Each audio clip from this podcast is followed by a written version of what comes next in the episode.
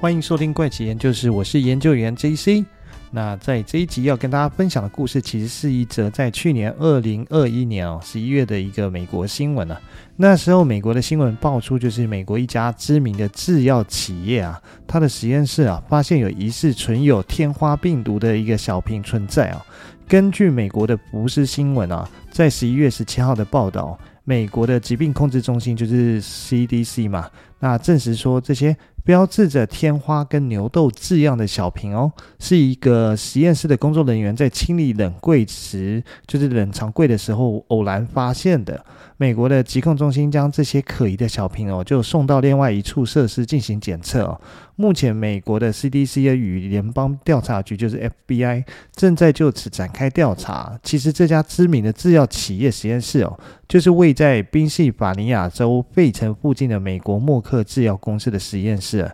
这处的实验室哦，主要从事疫苗研究。十五个小瓶里面有五个瓶身标注着天花，另外十个瓶身标注着牛痘字样啊。报道说，这小瓶看起来完好无损哦。发现小瓶的工作人员当时也是戴着口罩跟手套，没有迹象显示有人接触到小瓶中的物质哦。目前这些可疑的小瓶已经被 CDC 接收保存哦。那相关的调查正在进行中哦。这边呢，先先讲一下天花，它本身是一种强烈传染性的病毒，而且致死率是其实是偏高的哦。不过世界卫生组织在一九八零年的时候宣布哦，彻底的消灭了天花，自然界已经没有天花病毒的存在了。不过，按照有关的国际协议啊，全世界有两个实验室哦，还有少量的天花病毒的样本存放，分别就是美国的疾病控制中心 CDC 位于亚特兰大的一个实验室，以及位于西伯利亚俄罗斯国家病毒学和生物技术研究中心哦。这边也顺便再介绍一下天花是一个什么样的疾病。根据维基百科的记录哦，天花是一种。呃，由天花病毒引起的人类传染病哦，患者一般在染病后的十二天会发生发烧啦、肌肉酸痛啦、头痛啊，类似感冒的这些症状。几天后，口腔的部分哦，黏膜会长出红点哦，身体多处也会长出所谓的皮疹哦，而且是以脸部为居多啊。那天花主要是透过空气传播啊，患者的呼吸道跟皮肤疱疹分泌物啊，均载有病毒哦。故避免与其近距离接触哦，可降低患病的风险哦。目前并没有认可的抗天花药物哦。一旦出现了确诊病例啊，医护人员会为病人注射疫苗，提升免疫保护啊。有时候也会配以舒缓性疗法来加大疗效。天花病毒哦，不会造成慢性或复发性的感染，但会导致各种并发症跟后遗症，比如说失明。不同类型的天花会引发的致死率不太一样。最常见的典型天花大概会夺取三成病患的生命哦。不过，为什么制药业巨头的美国默克要存放天花病毒呢？目的又是什么？这些我可能无法猜测跟解释背后的原因哦。但在爆出美国默克私藏天花病毒后，我倒是研究了一下默克公司的背景哦，发现这家公司的发展也是十分的传奇哦，还有穿插一丝丝神秘的故事在其中啊。传奇的是一家制药公司哦，它竟然是当年靠着卖吗啡起家，而神秘的则是这家公司的几个重要人物哦。可能都是传说中的共济会与光明会的成员哦，所以这一集呢，最主要就是来跟大家聊聊默克公司的一个发展背景的由来哦。要讲到默克公司的由来哦，回在回溯起源之前，可能要稍微解释一下，为什么现在市场上可以听到的有美国默克、默沙东药厂，还有德国默克三家公司呢？三家公司到底是同一家公司，还是有一个什么样的一个状况呢？首先，我们来看看。呃，应该是听听他们的英文名称哦，分别叫做德国默克啊，它叫 Merck，K G A A 啊，在英文报道中会提到美国默克，则是写 Merck and Co。那在美国以外呢，会听到默沙东，就是 M S D 的名字哦。而默克公司最早它是起源于一六六八年，就是十七世纪啊，一名药剂师哦，在德国的达姆斯达特市那开了一家天使药局哦。不久呢，斐德利希·雅各布·默克呢买下了这家药局哦，在他的经营下，这家药局的生意一直持续了一百多年了，一直到了一八一六年哦，海因里希·伊曼纽尔·默克呢，他接管天使药局，并且将它发展成一个全球化的公司哦，它首度开始了工业化的规模生产，这医药界哦，它为简单的手工技艺啊，向科技生产的一个转变奠定了一个基础啊。在一八九一年的时候呢，海因里希啊，他的孙子乔治默克则在纽约设立了分公司啊，默克药厂哦，从此在美国生根了。那美国的分公司初期的业务啊，主要是从德国的母公司进口化学药品，提供给其他的药师使用啊。一直到一九零二年哦，随着业务的日益增长，乔治默克呢，在纽泽西州呢，正式成立了美国默克啊，那开始以制造逐渐取代原本的进口业务哦。故事讲到这哦，大家应该可以猜到，就是家族后代的想法不一样嘛，毕竟是豪门嘛，所以他们就开始分家了。这跟我们许多的家族行业因为兄弟不和，各自分家经营家族品牌是一样的道理哦。到了一九一七年呢，由于第一次的世界大战发生哦，美国境内所有的德国企业都被充公哦，默克也被美国政府补助转型啊，成为独立的公司经营啊，自此跟德国默克切断了关系哦。而留在美国的乔治默克呢，则是率领着美国默克。克经历了两次世界大战，并开始拓展海外市场。到了一九五三年哦，美国默克跟沙东药厂合并啊，这也就是所谓的默沙东的名字由来哦。公司业务从此蓬勃发展。而留在德国本土的德国默克公司哦，受益于德国的经济奇迹啊，二战后德国默克也蓬勃发展哦，并重新获得他在海外的一些子公司啊。为了减少行政架构的复杂性啊，他选择私有化经营啊，只有将其总资本的二十五 percent 哦进行上市啊。责任跟信念使得这个家族事业哦，已经传到第十三代哦，拥有两百多个家族的成员。不过由于默沙东的关系哦，他在北美地区的发展啊，一直处境尴尬。由于默克这个金字招牌的分配问题哦，即便是亲兄弟也要明算账。他们其实之间呢，德国默克跟美国默克已经经过多次的官司诉讼哦，两家公司最后呢重新分配了这个品牌的使用权了。如今这两家公司除了共用这个默克名字之外，已经没有任何的关系哦。而且因商业的需要啊，双方同意啊，在美国跟加拿大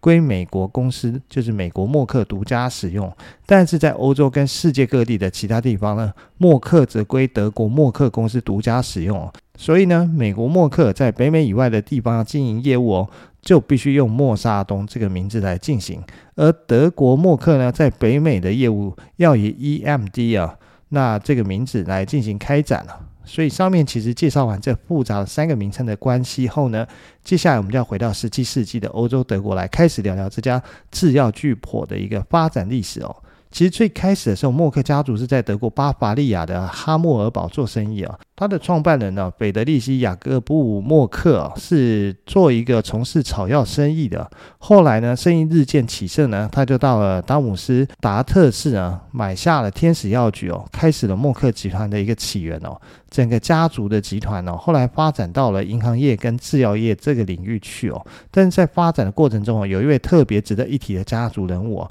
他就叫做海因里希啊·伊曼纽尔·默克。基本上，默克集团的发迹哦，都是围绕着他而展开的哦。这位默克呢，曾经受过专业的化学训练哦，在他生活的那个年代呢，他创立了默克公司跟化工厂哦，从此走上了规模化的一个吗啡制药之路哦。他通过分离提炼纯生物碱跟吗啡来作为公司的主力商品哦。在一八二七年哦，默克公司就是世界上最早商业销售吗啡的公司啊，也靠此赚了非常多的钱哦。因为在当时的德国贩售吗啡并不违法，就连当时的德国首相啊，俾斯麦。当时也都被政治圈人物称哦，会影响俾斯麦呢，只会有两件事情，就是吗啡跟威廉亲王啊。而且当时的欧洲据媒体统计哦，约有十几万人有习惯性的使用吗啡哦，所以默克公司也因此迅速的发展。这位海因里希·伊曼纽尔·默克的爷爷啊，叫做海因里希·约翰·默克。这位约翰·默克呢，他算是一个文青兼收藏家，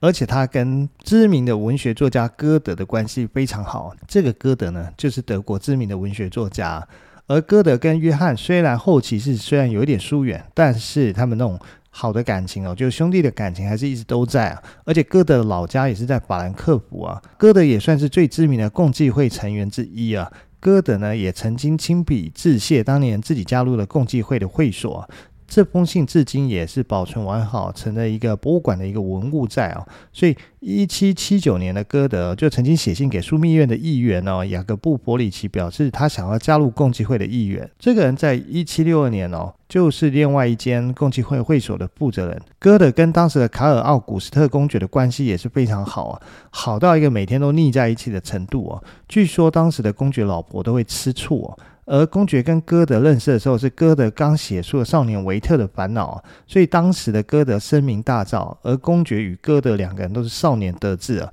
所以就一见如故，就成了好妈子啊。然后他们在认识的第二年，奥古斯特公爵哦，在成年拥有男政权以后呢，就立刻邀请歌德去自己的领地任职哦。由此可见，他们的的确是关系匪浅了。然后在一七八零年的时候呢，歌德如愿的在安娜阿玛利亚共济会的会所加入了共济会。一七八二年，卡尔公爵，也在同样的地方加入共济会，而且后来还成为了会所的管理者。共济会在歌德的一生中哦，扮演重要的角色，对他的思想跟作品都产生了重要的影响。他最早加入共济会呢，很可能是受到莱辛的影响。歌德的著名遗言是“再多些光”哦。那常被认为是反映了共济会和启蒙运动的光明崇拜这件事情。除了共济会呢，相信大家也听过另外一个秘密组织啊，那就是光明会。而当时光明会在德国巴伐利亚也是非常的流行哦，许多的贵族跟共济会成员跟官员也都有加入光明会，因为共济会在那个时候已经是非常的普遍了，许多的平民也在共济会里面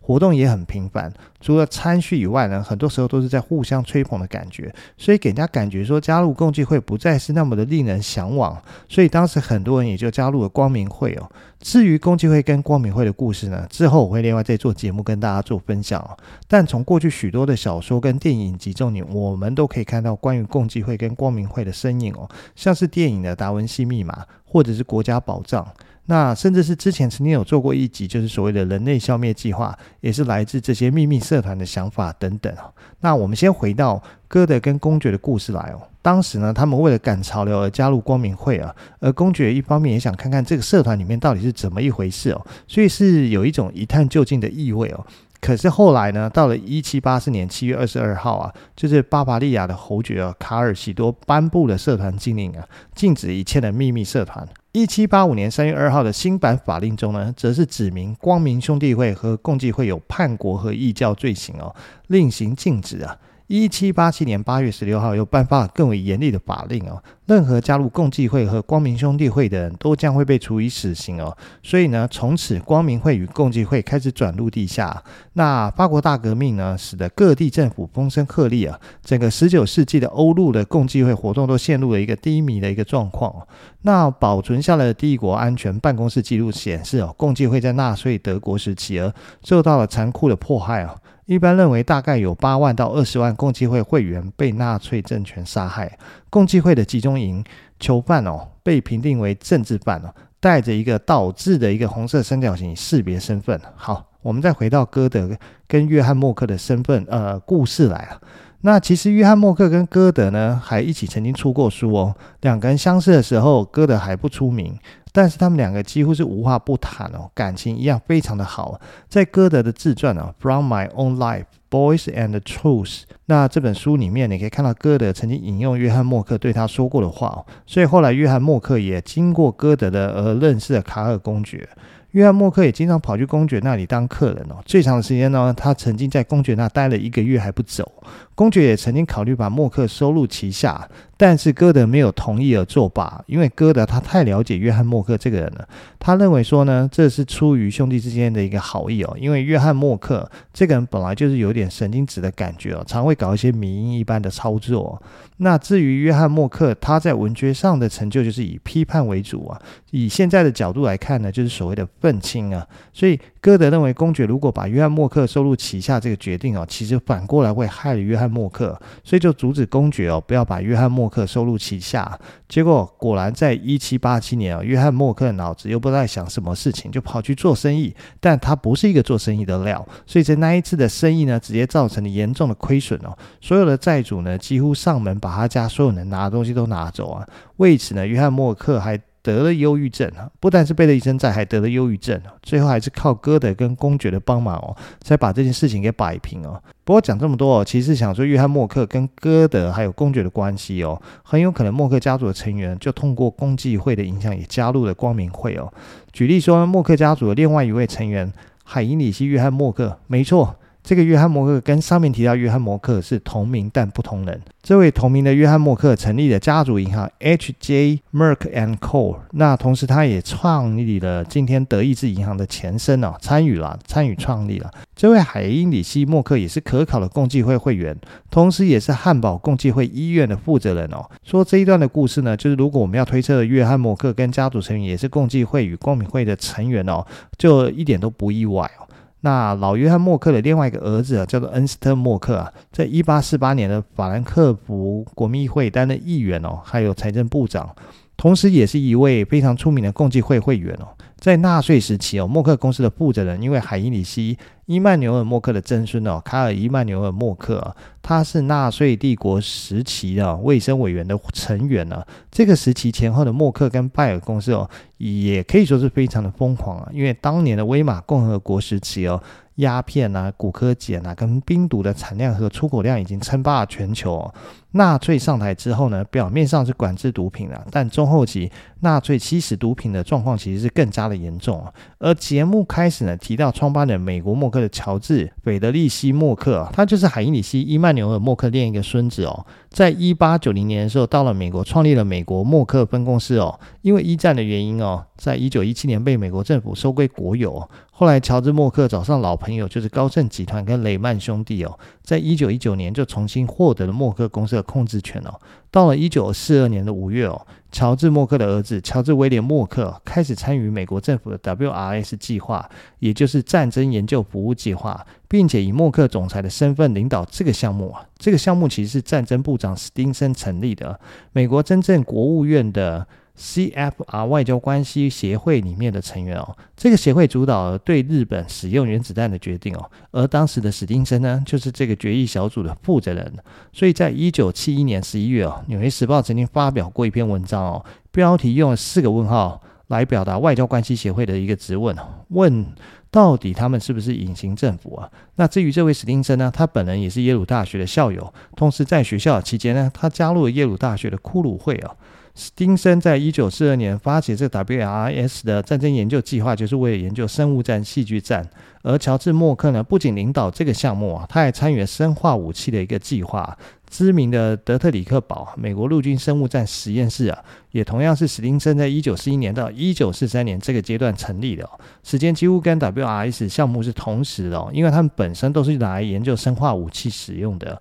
而乔治·默克作为 WRS 项目的主管哦，前期也对。德特里克堡陆军生物战实验室里的各项研究进行监督哦，所以说美国默克集团的实验室里面发现天花病毒，其实也不会感觉那么奇怪了吧？因为这家公司的老板在二战期间就是领导研究生化武器的这个实验室的任务了，所以整个故事讲下来哦，其实出现了共济会、光明会。再到近代的耶鲁的骷髅会哦，这几百年的岁月里面呢，整个默克家族跟秘密社团的关系似乎是非常的紧密，而且没有断过。那默克家族如今呢，已经存在了三百多年哦，从约翰·海因里希·默克到歌德，再到卡尔奥·古斯特公爵，这看起来似乎都跟共济会还有光明会哦脱离不了关系哦。那整个感觉。默克的药厂，它的一个发展哦，似乎就是有一道看不到的、呃看不见的手在推动了他们前行啊。而后来到了美国的乔治·默克跟史汀森呢，在参与了所谓 WRS 的生化武器项目跟骷髅会哦，感觉又是另外一只手在推着他们前进哦。如果说关于这些秘密社团的阴谋论是什么的话，那这大概就是所谓的阴谋论的故事吧。就是可以想象说，其实秘密社团他们都在扶植，他们想要扶植壮大的。不管是企业还是人物，那这些企业跟人物呢，一定就是在未来有一天，当他们要发动什么样的任务的时候，他们可以为之效命啊。所以在未来的内容呢，当然也会继续规划，帮大家会做一个分享，去了解所谓的共济会是什么。光明会又是什么？甚至是耶鲁的骷髅会又是什么？不过这看起来应该也是会是一个很庞大的架构啊，可能需要一点时间来研究才能跟大家分享哦。好，那今天时间就差不多了，也跟大家先聊到这边了，我们下集再见喽，拜拜。